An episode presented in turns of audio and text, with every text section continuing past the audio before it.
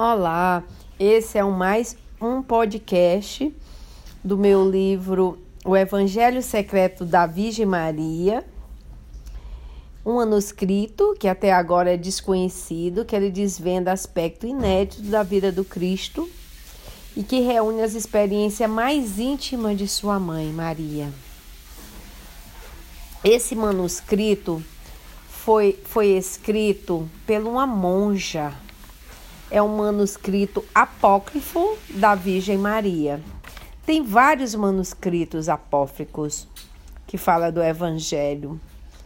E aqui ele foi descoberto na Guamarini de Arezzo, que é uma cópia elaborada na Badia, no Centro Beneditino e a fonte do saber e da produção intelectual da Idade Médica. Foi descoberto por uma monja em 1884, uma monja espanhola égria, ou Echeria, como Echéria, como os outros pronunciavam. A forma descoberta foi 1884. Estava ainda incompleto, faltava o início, a última parte, mas ela catalogou e escreveu esse manuscrito. E nós estamos nos últimos capítulos. O nome desse capítulo é Da Retaguarda. E eu estou lendo ele com minha amada mãe. Falta pouco, mamãe. Maria encontra seu filho. Ela encontrou e ela verificou que Jesus estava um pouco triste. Aproveitei Maria falando para perguntar-lhe sobre sua alma, sobre a sua paz. Notei que ele, ele estava cansado. Percebi que estava um pouco decepcionado, embora tivesse no início da sua aventura, sua missão. Não, não se poderia dizer que havia se metido naquela confusão, ignorando a natureza humana. Já tinham lhe falado seu pai José, o prevenia há muito tempo. Os homens pedem milagres pequenos, aqueles que ele quer dar maior dos milagres de saber. Os homens pedem milagres pequenos, só que ele, é, o de saber que Deus existe, que o amor para cada um de nós, era o que Jesus queria ensinar. Porém, uma coisa é conhecer os homens teoricamente, outra é submeter a esse banho de egoísmo que te rodeia quando começa a dar e a dar-te. Disse-me que tinha a impressão de ser como um grande pão que se coloque na praça para dar de comer aos famintos. Cada um leva o maior pedaço que consegue arrancar, sem preocupar-se com a sorte do pão, nem com o motivo que existe para ali esteja a seu alcance. Compreendi que aos poucos estava começando a lhe tirar a vida e que cada milagre era não só uma prova de seu amor e um sinal do poder de Deus que atuava nas suas mãos, como também uma decepção para ele. Uma decepção que era provocada ao comprovar que a maioria dos que se beneficiam de seus favores lhe dava imediatamente as costas, se ao menos agradecer e se ao menos se interessar por sua mensagem, que era a mensagem de amor. Enfim, ao menos tive a ocasião de vê-lo e de apertá-lo em meus braços. Quando partiste para Cafarnaum, eu permaneci ainda um pouco tempo em Canaã. Estava bem naquela casa e, como te disse, pouco depois Manassés ficou doente e eu quis ficar ao lado da Lia. Ele conhecia a capacidade de meu filho de fazer milagres, inclusive comprovara que minhas orações eram ouvidas pelo Altíssimo.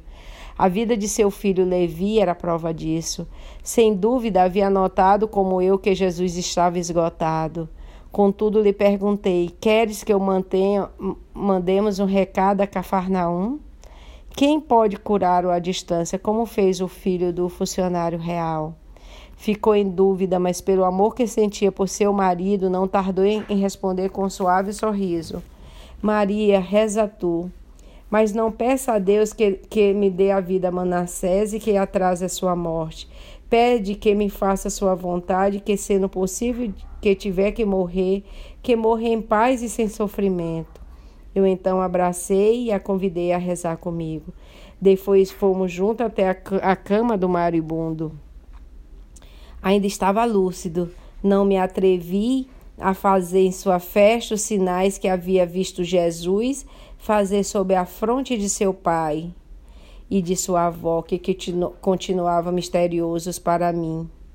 Mas peguei na sua mão trêmula e falei do céu. Disse-lhe que o mais importante da mensagem de meu filho estava pregando era que Deus existia e que não era exatamente como havia contado, porque além de todo-poderoso era o Pai. Disse-lhe também que o céu estava aberto a todos aqueles que havia feito bem e que quando o Senhor assim dispusesse, ele poderia estar acompanhado Abraão no seio do justo mas que essa etapa também era transitória, pois a misericórdia de Deus não tardia em manifestar para nos redimir de nossos pecados.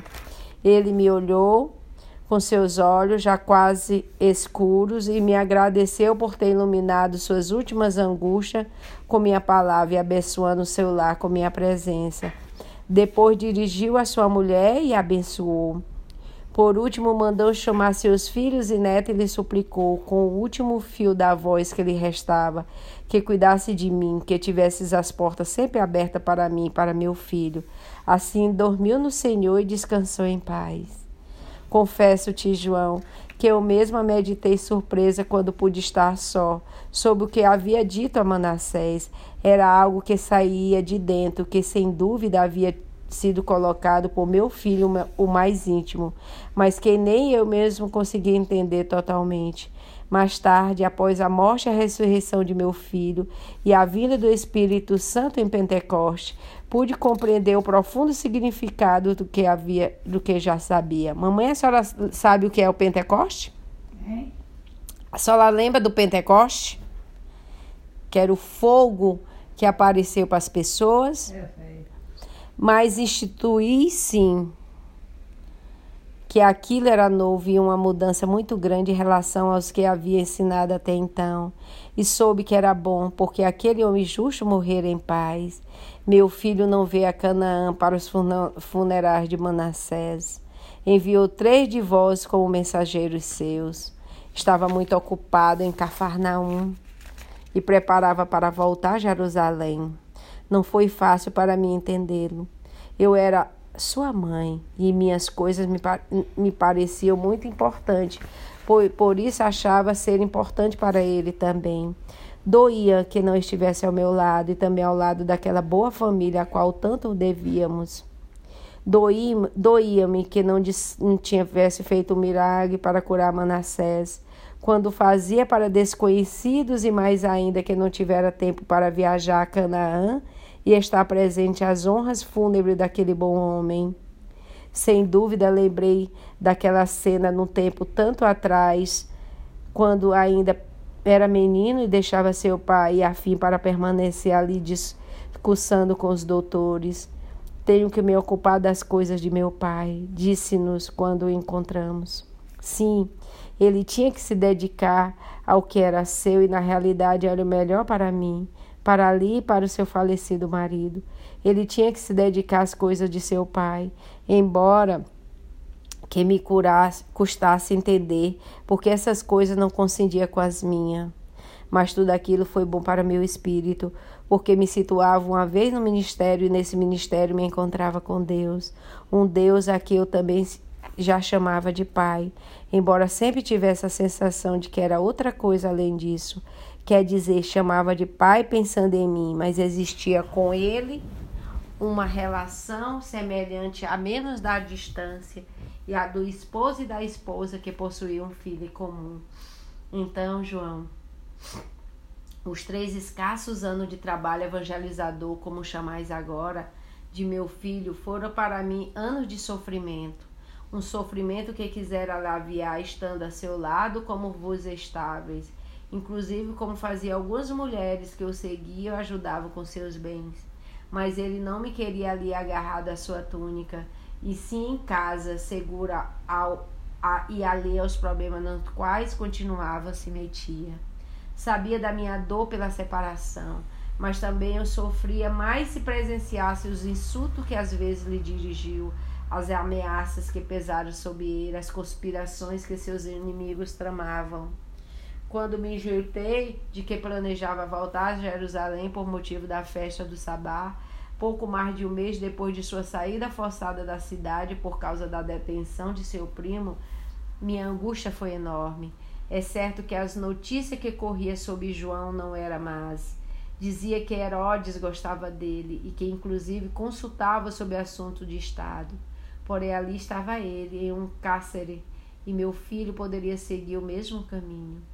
Contudo, vós foste e ali estivesse, e ele realizou milagres, como a do enfermo que curou na piscina de Betesda, situada bem próximo da casa que eu havia nascido.